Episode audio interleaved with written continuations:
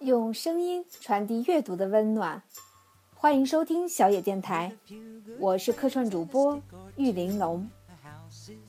今天给大家讲一个小熊维尼的故事。一个安静的夏天的早上，小熊维尼突然想起了他的小鼓。他想，在这个早晨，鼓声一定能让死气沉沉的白姆林热闹起来。于是，维尼开始啊咚咚咚地敲起鼓来。在白姆林的另一头，跳跳虎听到了鼓声。他兴致勃勃地说：“啊啊哈哈！是谁在打鼓呀？我已经好久没有弹吉他了。”于是，跳跳虎抱着吉他，摇头晃脑地弹起来。可是，他弹的曲子和维尼打鼓的节奏完全不合拍。树林那边。瑞比听到了鼓声和吉他声，也决定加入进来，用他的喇叭声盖过别人制造的噪音。不过，瑞比用喇叭吹奏的又是另一个曲调。维尼和跳跳虎听见喇叭声后，反而把各自的乐器弄得更大声了。不一会儿。百亩林里几乎所有的人都开始弹奏乐器，每个人又都想用自己的乐器声来盖过别人的声音。大家不约而同地往白木林中央的小山上走去，各种各样的乐器声混在一起，白木林顿时成了一个喧闹的世界。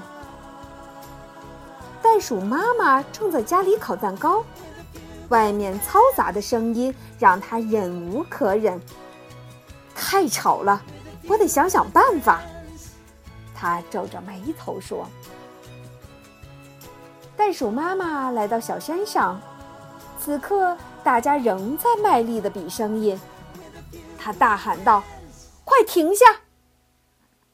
袋鼠妈妈建议说：‘孩子们。’”要是每个人同时演奏不同的乐曲，美妙的乐器声就会变成让人心烦的噪音。大家为什么不一起来演奏同一首乐曲呢？说完，他轻轻地打起了拍子。伙伴们一个个的加入进来，大家完美的相互配合，演奏出了美妙的乐曲。这支临时乐队一边演奏，一边慢慢地朝袋鼠妈妈家走去。袋鼠妈妈开心地笑道：“嗯，这些乐手表现不错，值得奖励蛋糕。一把吉他，一面小鼓，都能演奏出一首优美动听的曲子。但是，把几首不同曲调的曲子混在一起。”再动听的音乐也只会变成噪音。小朋友，做任何事情都不能只想着自己，而要更多的考虑怎样和大家相互配合、相互协调。只有这样，才能得到最完美的结局。本节目由小野电台提供，用声音传递阅读的温暖。感谢您的收听。